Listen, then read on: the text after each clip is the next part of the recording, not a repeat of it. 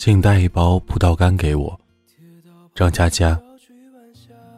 我喜欢吃葡萄干，碧绿或深紫，通体细白碎纹，一咬又韧又糯，香甜穿梭唇齿间。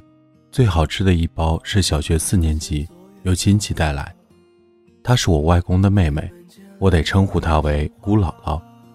长相已经记不清楚，但我记得这包葡萄干的口感。比之后吃过的都大一些，如果狠狠心奢侈点，三四颗丢进嘴里，幸福指数和一大勺冰西瓜并驾齐驱。姑姥姥年轻时嫁到乌鲁木齐，自我记事起便没再见过，直到她和丈夫拎着许多行李，黄昏出现在小镇，我们全家所有人都在那个破烂的车站等待，小一辈的不知道正守候谁。长一辈的神色激动，而姑姥姥一下车，脸上就带着泪水，张着嘴没有哭泣的声音，直接奔向外公。两个老人紧紧拥抱，这时姑姥姥哭泣的声音才传出来。我分到一包葡萄干，长辈们欢聚客厅。小镇入夜后，路灯很矮，家家户户关上木门，青砖巷子幽暗曲折。温暖的灯光从门缝流淌出来，我咀嚼着葡萄干，坐父母旁边，随大人兴奋的议论，昏昏睡去。醒来后，父亲抱着我，我抱着葡萄干，逼星光回家。姑姥姥住了几天，大概一星期后离开。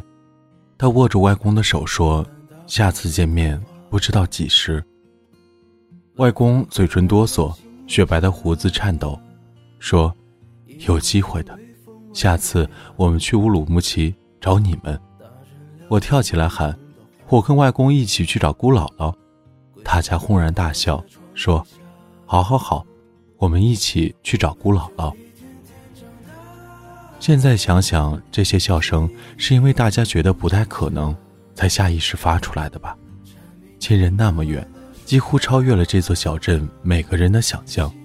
在想象之外的事情，简单淳朴的小镇人只能笑着说：“我们一起去。”我长大的小镇在苏北靠海的地方，一条马路横穿镇子，以小学和集市为中心，扩散为数不多的街道，然后就衔接一片片田野。记得田野的深处有条运河，我不知道它从哪里来，荡着波浪要去哪里。狭窄的小舟、陈旧的渔船，还有不那么大的货轮，似乎漂泊在童话里。甲板和船棚里居住着我深深向往的水上人家。电线划分天空，麻雀扑棱棱地飞过，全世界蓝得很清脆。每天放学后要路过老街走回家，老街匍匐着一条细窄的河，沿岸是些带院子的住户。河堤起头打了口井。井边拴住一个披头散发的疯子，衣服破破烂烂，都看不出颜色，黑抹抹一团。据高年级混江湖的同学说，疯子几年前把儿子推落井中，清醒后一天到晚的看守着井，不肯走开，结果他就越来越疯。镇里怕他闹事伤人，索性将他拴在那边。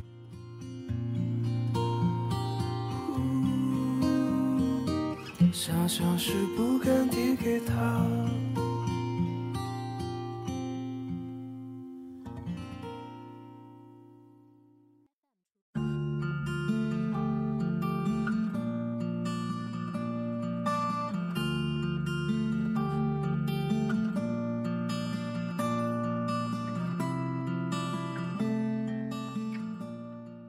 我跟高年级混江湖的同学产生友谊，是因为那包全镇最高级的葡萄干。它的袋子印着“乌鲁木齐”四个字，仿佛如今的手包印着 Prada，简直好比零食界的飞来之客。每天掏一把给高年级同学，他们就让我追随身后，在校园横行霸道。一天，自以为隐隐成为领袖的我。丧心病狂地用火柴去点前排女生的马尾辫，明明没烧到，依然被班主任留堂。回家没有人一起走，独自郁郁而行。走到老街，精神病依旧半躺在井边。我懒得理他，直接往前走。突然坐起来，转头冲我招了招手。我蔫儿的汗毛竖立，他不停招手，然后指指井里面。我忍不住一步一步走过去，好奇的想看看。快要进了，邻居家和我一起长大的胖文冲过来，手中举的棉花糖，疯狂的喊：“不要过去！”我没过去，被胖文拽住了。他和我共同回家，气喘吁吁地说：“幸亏自己去供销社偷棉花糖，回家比较晚，才救我一条小命。”我说：“什么情况？”他神秘兮兮地告诉我：“老人说那口是鬼井，往里看会看到死掉的人。你一看到鬼，他就会脱离这口井，而你代替他，被井困住，直到下一个人来看你。”我拍拍胸脯，心想，差点死在留我堂的班主任手中。胖文盯着我说：“还有葡萄干吗？”太玄妙了，我觉得童年一定要属于农村的，稻田、河流、村庄的炊烟、金灿灿的油菜花、抓知了、摸田螺、偷鸭子、率领三百条草狗在马路冲锋、疯子、神棍、村长。叫卖的货郎，赶集的大婶儿，赤脚被拿着刀的老婆追一条街的大叔，最美丽的是夏天，不比现在的烤箱模式，全人类塞进锡纸高温烹饪，大家死去活来，什么乐趣都没有。那时候的夏天，白昼有运河的风，入夜有飞舞的萤火虫，到黄昏，家里把饭桌搬出来，在门口庭院一边纳凉一边吃饭。邻居也通通在门外吃饭，可以胡乱走动。你夹我家一口红烧肉，我夹你家一口土豆丝。吃过饭，大人们擦干桌子，小孩就赤膊爬上去，躺在八仙桌，冰凉冰凉的，仰望夜空，漫天星星感觉会坠落，银光闪闪，看着看着就旋转起来，包裹住自己。我们离树很近。我们离微风很近，我们离星空很近，我们离世界很近。作业呢？作业外公帮我做，后来被妈妈发现，禁止外公出手。我去跟外公谈判，他苦恼地拍着蒲扇说：“我不敢。”我说：“那你要赔偿我。”外公说：“怎么赔偿？”我说：“明天他们要抓我去打针，你跟他们搏斗。”不要让他们伤害我的肉体。外公说：“好。”可惜第二天，五个大人把我按在板凳上，打一针不知道什么防疫的玩意儿，我连哭带骂，都顶不住十只邪恶的大手。泪眼迷糊中，艰难地发现坐门口的外公，他立刻扭转头，假装没看见。打针结束了，我一个月没理他。外公憋不住，每天诱惑我，鸡食糖。蜜枣、糖疙瘩等等，什么都使劲。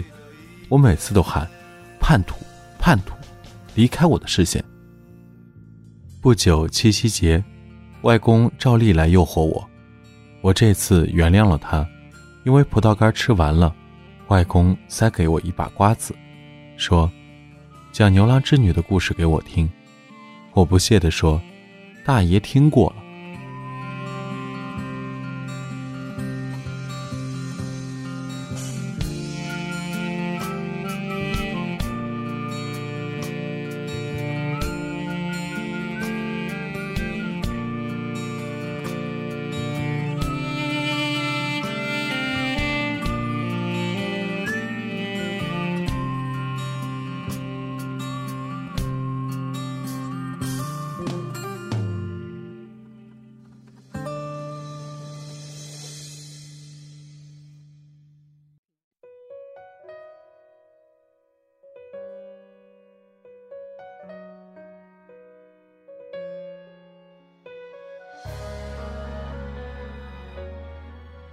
外公说：“带你去偷听牛郎织女聊天，这可相当有趣啊！”我赦免了他的罪，眼巴巴等天黑。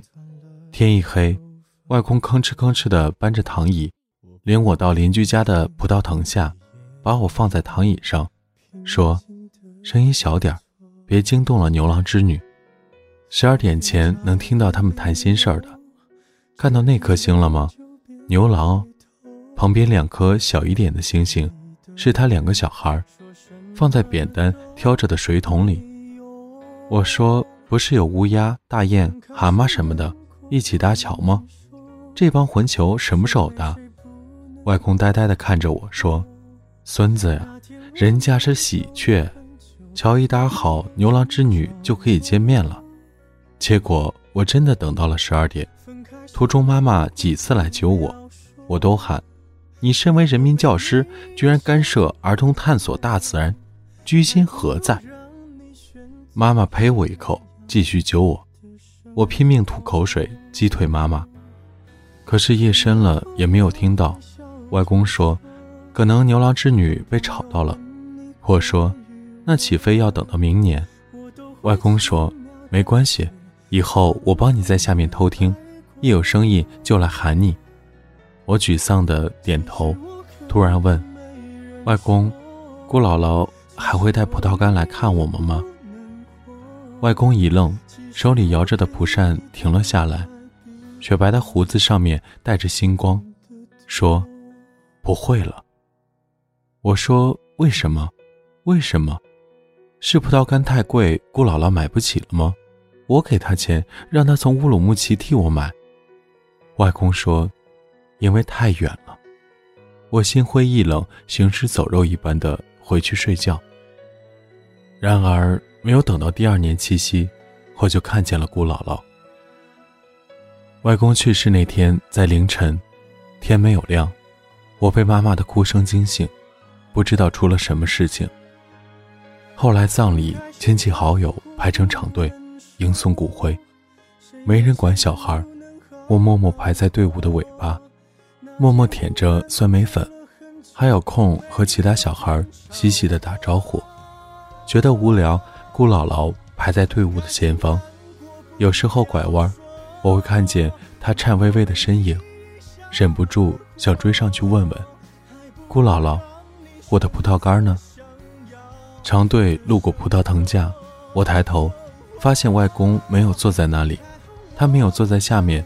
帮我偷听牛郎织女讲话，他死了，他不会再坐在葡萄藤下，他不会再用蒲扇替我抓蜻蜓，他不会再用蹩脚的普通话给我读小人书，他不会再站在三岔路口等我放学，他不会再跟我一起数萤火虫，他不会一大早卸下家里的木门帮我买早饭。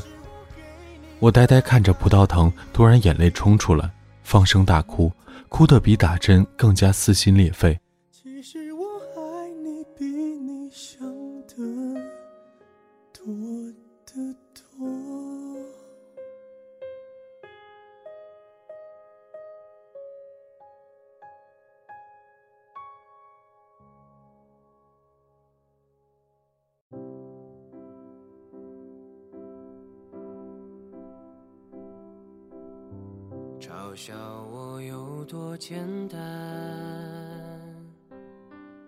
一周前的大清早，外公躺在床上，我跟妈妈去看望他。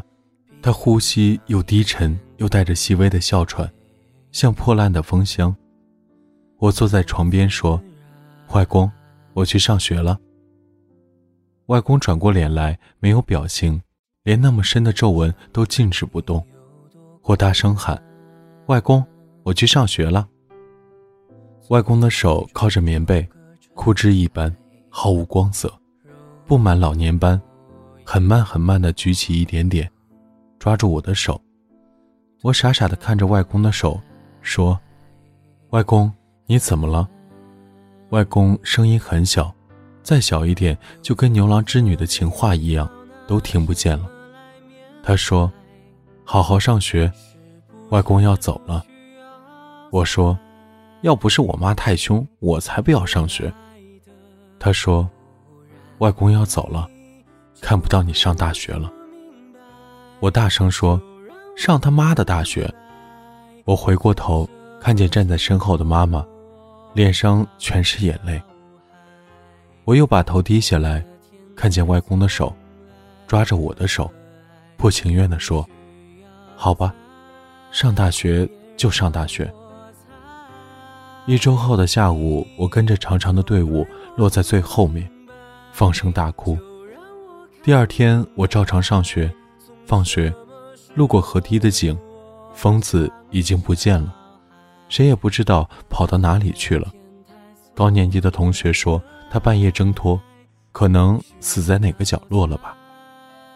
我慢慢的走进那口井，心里扑通扑通的乱跳。我想看一眼井底，会不会看到外公？这样他就能出来了。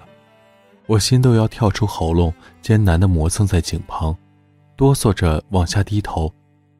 井口寒气直冒，没到黄昏，阳光不算耀眼，照的井底很清楚，井水很干净，井水很明亮。我只看到了自己，我只看到了自己小小的脑袋。傻乎乎的倒映在水波里，都是骗人的。我趴在井口，眼泪一颗一颗的掉到井里，也不知道能否打起一片涟漪。几天后，我们全家送姑姥姥，送到小镇那个只有一座平房的车站。姑姥姥这次一个人来的，只带着一个军用行李袋，贴着红五角星。她放下袋子，用手帕擦眼泪，跟外婆说。妹妹，这次我们就真的可能再也见不上面了。外婆双手握住她的一只手，哭得说不出话。哭姥姥说：“妹妹，你让我抱一下。”姑姥姥和外婆相拥，两个老人的身影瘦小而单薄，风吹动头发，陈旧干净的衣服迷蒙着阳光，和灰蒙蒙的车站一起留在我的记忆里。姑姥姥打开行李袋，掏出一块布，放进外婆手心，说：“妹妹，这是当年哥哥送给我的玉镯子，是哥哥给我的嫁妆，留在老家吧。人回不来了，大概会死在外面了。把当年的嫁妆留在老家，你替我放在哥哥床边的柜子里。”